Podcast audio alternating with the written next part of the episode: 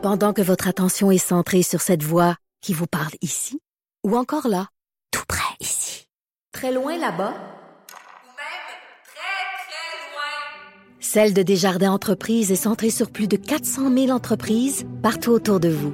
Depuis plus de 120 ans, nos équipes dédiées accompagnent les entrepreneurs d'ici à chaque étape pour qu'ils puissent rester centrés sur ce qui compte, la croissance de leur entreprise. Le midi. Évidemment, depuis euh, quelques semaines, avec euh, entre autres les, euh, les événements atroces de Granby qu'on a connus, on parle beaucoup, beaucoup du sort de nos jeunes. Il y a, bon, bien sûr, la commission sur la protection de la jeunesse qui a été officiellement lancée la semaine dernière, présidée par mon ancienne collègue Régine Laurent.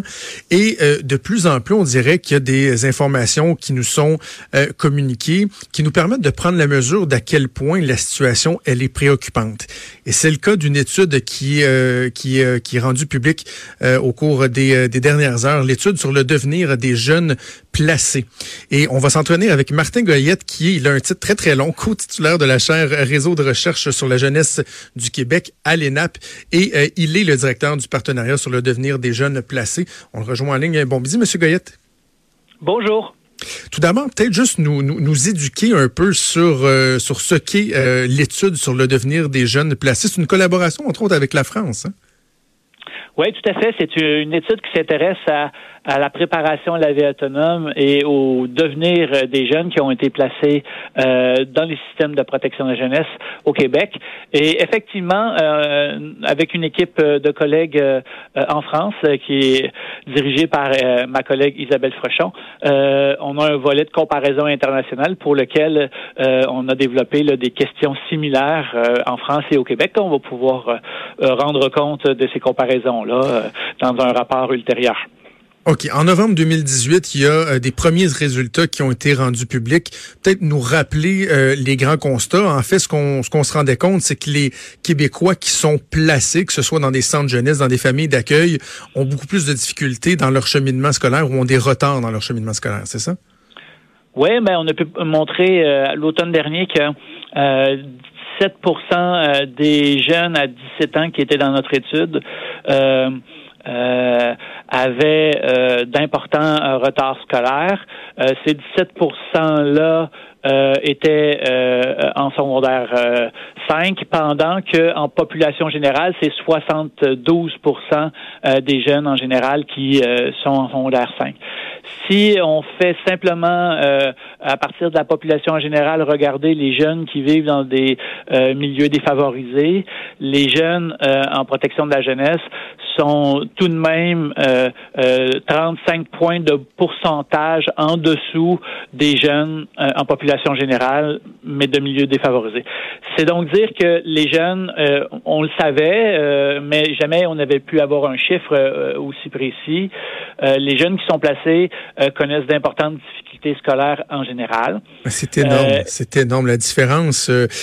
comme vous dites, on n'est pas nécessairement surpris, mais de voir que l'écart est si, est si important, 72 pour les jeunes euh, du même âge versus 17 On parle de, l'âge de 17 ans qui sont inscrits au secondaire 5. C'est un écart qui, qui est absolument euh, incroyable. Mais là, dans la deuxième étape, vous avez voulu mesurer euh, l'impact de l'instabilité. Donc, on a parlé beaucoup de balotage, les gens qui ont qui vont aller dans plusieurs familles d'accueil, qui vont croiser plusieurs personnes différentes. Et là, vous allez vous avez voulu mesurer l'impact de l'instabilité sur le parcours scolaire effectivement, à partir des, des données euh, de, des centres jeunesse euh, euh, elles-mêmes et en croisant avec la situation de ces jeunes à 17 ans dont on a parlé l'automne dernier, on a pu montrer que plus les jeunes ont connu des nombres importants de déplacements, soit des changements de lieu de placement en eux-mêmes, soit des tentatives de réunification familiale, moins importante était la probabilité qu'ils aient ou qu'ils atteignent un diplôme d'études secondaires. C'est donc dire que euh, on peut essayer, on a pu avec une grande acuité mesurer euh, les enjeux de cette instabilité là. Il ne s'agit pas ici de mettre le blâme sur les intervenants qui travaillent tous à, à, faire en sorte que les jeunes en protection de la jeunesse aient de meilleurs services, mais à regarder de façon plus globale les enjeux du système et en ce qui nous concerne, les enjeux particuliers concernant la préparation à la vie autonome et, et la transition à la vie adulte. Et puis, on sait tous que la question de la scolarisation est un enjeu central pour euh, la pour la question euh, de l'insertion euh, sociale et professionnelle des jeunes en général. Et, donc, c'est une question assez importante là, pour les jeunes qui sont placés. Mais est-ce qu'on a une idée qu'est-ce qui se cache derrière cette instabilité-là? Pourquoi il y a des jeunes qui, si je prends l'article de la presse ce matin qui nous parle, bon, c'est dans des cas extrêmes, des jeunes qui sont déplacés jusqu'à 50 fois, mais qui a carrément une moyenne de déplacement qui est assez élevée, là, à 5, euh, 5,75, euh, c'est ça, 5,75 déplacements en moyenne. Est-ce qu'on sait pourquoi les déplacements sont si fréquents? Ben, notre étude euh, euh, ne permet pas de, de, cibler les différentes raisons des déplacements. Euh, par contre, ce qu'on a pu mettre en, en, valeur, c'est l'importance des différents milieux de placement en eux-mêmes. on a pu montrer, par exemple, que même si globalement la question de la scolarisation est difficile pour les jeunes placés, un placement en famille d'accueil est plus propice euh, à faire en sorte euh, que le jeune soit dans des positions qui permettent là une meilleure scolarisation. On avait déjà montré cet automne que, les jeunes qui étaient en famille d'accueil étaient aussi beaucoup plus satisfaits euh, des placements en famille d'accueil en, général. Et un autre élément qui va un petit peu de pair, c'est que les jeunes qui sont en centre de réadaptation sont, sont eux, eux dans des positions qui sont plus difficiles du point de vue de la mmh. scolarisation. Ils ont aussi une plus grande instabilité, ce qui euh, peut, peut être euh, tout à fait compréhensible ceux qui sont en centre de réadaptation, c'est des milieux plus encadrants. Mais ces milieux plus encadrants-là, euh, probablement, sont composés de jeunes qui ont des plus grandes difficultés, y compris du milieu scolaire, d'une part, et d'autre part, euh, l'intérêt de s'intéresser euh, à, aux différents euh, milieux de, de, vie des jeunes, c'est aussi de dire que plus le milieu est proche de, de, sa communauté, plus les liens qui permettent, par exemple, d'être en lien avec son école peuvent être maintenus.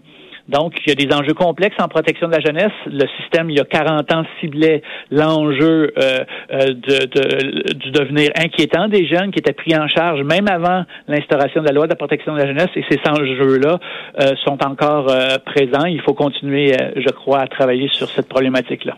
Et, vous l'avez mentionné, c'est dans les centres de réadaptation que ça semble être le, le, le, le plus défavorable pour le, bon cheminement. Quand on parle du, nombre de changements, on, on s'imagine des gens qui se promènent par exemple, de famille d'accueil en famille d'accueil, parce que, je sais pas, peut-être ils sont difficiles, puis les familles d'accueil, euh, finalement, décident de ne plus les accueillir ou, ou, ou, changent de vocation, peu importe, mais quand on est dans un, on rentre dans un centre de réadaptation, euh, c'est drôle, j'ai de la difficulté à m'imaginer pourquoi on va se promener de centre de réadap en centre de réadap. Il me semble que lorsqu'on est pris en charge par l'un, même s'il y a un roulement au niveau du personnel, etc., euh, on devrait rester, euh, rester au même endroit. Qu'est-ce qui explique qu'on change autant? Alors, euh, votre question est très intéressante. Et, il ne s'agit pas de dire qu'une fois qu'un jeune est placé en centre de réadaptation, il devient instable, mais plutôt de dire que euh, probablement l'instabilité dans la trajectoire en général va de pair avec le fait euh, d'être placé ou d'avoir été placé en centre de réadaptation. Donc, en, en définitive, lorsque les autres milieux de placement euh, sont sont moins encadrants, ne parviennent pas à répondre aux besoins du jeune, il, il, il, va de, de pair que le centre de réadaptation est interpellé là, pour donner des services aux jeunes je reviens sur un, élément dont vous avez euh, euh, mhm. commencé à parler.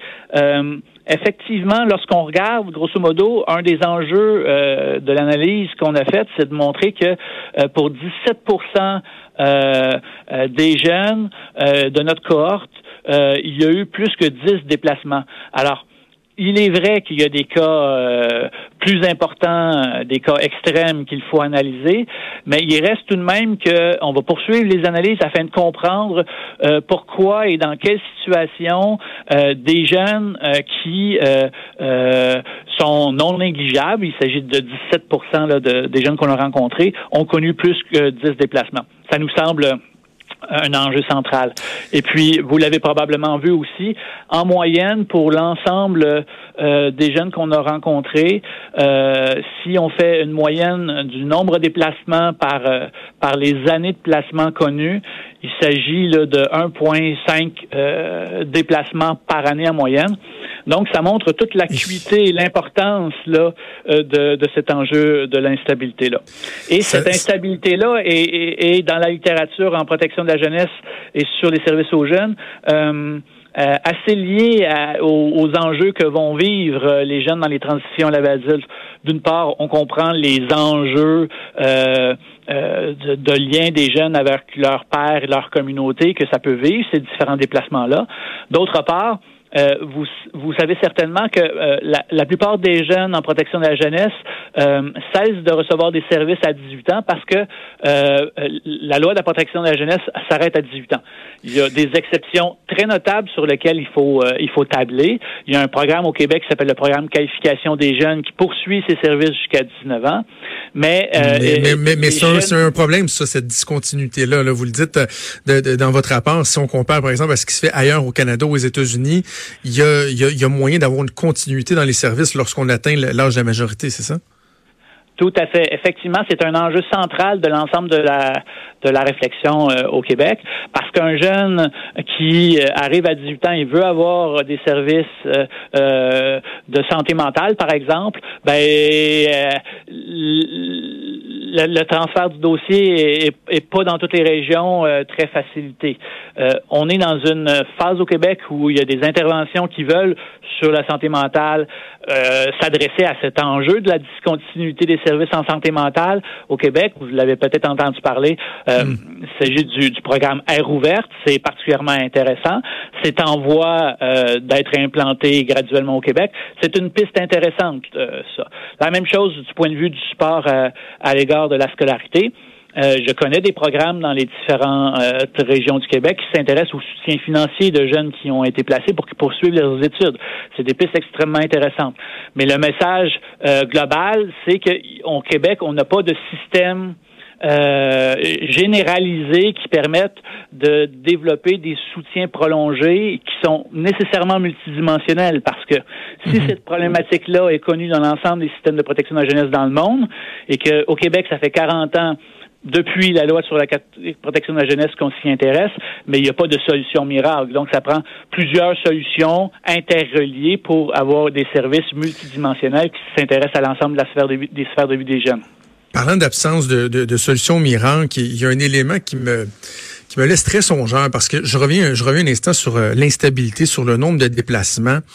Euh, bon, la solution à l'instabilité, on aurait tendance à croire que c'est la stabilité. En même temps, c'est dans une recherche de stabilité qu'on euh, on a mis en place le sacro-saint principe du, du maintien là, dans, dans le milieu familial, qu'on a beaucoup remis en question au cours des dernières semaines suite aux événements de Granby. Donc, de Granby, donc je me dis, est-ce qu'il y a là un problème qui est comme insolvable, c'est-à-dire on veut de la stabilité, mais en même temps, trop de stabilité peut faire en sorte qu'on maintient un enfant dans un milieu euh, qui, qui, est destructeur, qui, qui, qui est défavorable de l'autre côté, si on le rentre dans le système, il va se faire brasser, il va se faire changer de place beaucoup. Est-ce qu'il y a un juste milieu, en fait, là-dedans, selon vous? Ben, merci beaucoup de poser la question. Euh, je vous l'ai indiqué, les, les, les, statistiques sur les déplacements des jeunes euh, au cœur de notre euh, recherche qui est présentée aujourd'hui tiennent compte aussi euh, des tentatives de réunification familiale. Pour nous, ça fait partie du propre du système de protection de la jeunesse. Il ne faut pas porter un jugement à cet égard-là sur l'échec de l'ensemble du système. Je pense que la question de l'importance du parent et du rôle du parent dans l'éducation des enfants, elle est centrale et elle doit être maintenue. Par contre, votre question soulève un autre enjeu. Euh, est-ce qu'il y a suffisamment de services sociaux généraux qui sont développés euh, pendant le placement pour soutenir les interventions afin euh, que les liens avec les, parents soient maintenus? C'est une question que notre recherche ne peut pas répondre. un autre enjeu, c'est celui des services sociaux généraux, parce que on démontre bien par notre étude aujourd'hui que les déplacements, une fois en protection de la jeunesse, sont importants, puis que ça a un lien sur les enjeux de transition de la adulte. Mais si on développe des services sociaux généraux préventifs avant à que les situations euh, familiales euh, se détériorent, si on soutient les quartiers euh, pour développer des, des, des, dynamiques communautaires qui permettent de prendre en charge les jeunes avant qu'ils soient en situation de placement, ben là, on, on, on travaille à la fois du, du point de vue préventif avant l'entrée en amont, avant l'entrée en protection de la jeunesse, euh, et aussi on, on, doit travailler sur la sortie, c'est-à-dire les enjeux de préparation à la vie autonome il faut le dire, doivent être euh, avec euh, acuité. Il est certain que euh, le système de protection de la jeunesse doit gérer des situations de compromission, des jeunes qui connaissent des enjeux personnels et familiaux importants, mais de plus en plus, on entend euh, que la question de la préparation de la vie autonome puis de l'autonomie doit être au cœur de l'intervention dès que possible et, presque dès son arrivée. C'est-à-dire que le jeune euh, est dans une position contradictoire où même s'il est placé, ben va devoir retourner à sa famille, à sa communauté, donc va devoir sortir du système de protection de la jeunesse. Donc ça fait partie euh, de différents enjeux qui peuvent être discutés en ce moment. Euh, en terminant, M. Goyette, bon, on parlait du partenariat avec la France. Les comparatifs, on n'est pas encore en mesure d'y faire, là, de savoir comment on se compare par rapport à ce qui se fait chez, chez, nos cousins, par exemple? Euh, euh, un colloque se tient la semaine prochaine à Montréal, du 10 au 14 juin, et on a invité plusieurs collègues français qui sur certaines euh, dimensions d'actualité vont présenter des résultats. Par exemple, euh, des collègues français et des jeunes français viendront présenter sur des initiatives quant à la participation des jeunes au sein et après euh, leur passage en protection de la jeunesse. une autre collègue vient parler justement d'un programme qui s'inscrit dans cette philosophie de l'extended care, les soins prolongés. C'est des éléments intéressants et qui seront intégrés euh, autour de diverses euh, contributions en santé mentale jeunesse, en protection de la jeunesse, sur l'insertion euh, scolaire euh, et professionnelle des jeunes, avec une journée transversale où, euh, avec les acteurs, les jeunes et, les décideurs, on va tenter de faire le point sur les meilleures pratiques pour aller de l'avant. Parfait. Bon, on va suivre ça. D'ailleurs, je, je, je, souligne le caractère innovant de votre recherche, c'est-à-dire l'intégration, la participation d'un comité de jeunes, des ex-placés qui collaborent à tous les étapes de votre recherche. Je pense que c'est la meilleure façon d'avoir le, le, le pouls, d'avoir un bon feedback sur, sur ce, ce qui se passe. Martin Goyette, merci beaucoup. Nous avons parlé ce midi. C'était très intéressant. Merci beaucoup. À bientôt. Merci beaucoup, Martin Goyette, qui est co-titulaire de la chaire Réseau de recherche sur la jeunesse du Québec à l'ENAP. Il est directeur du partenariat sur le devenir des jeunes placés. On fait une pause et on.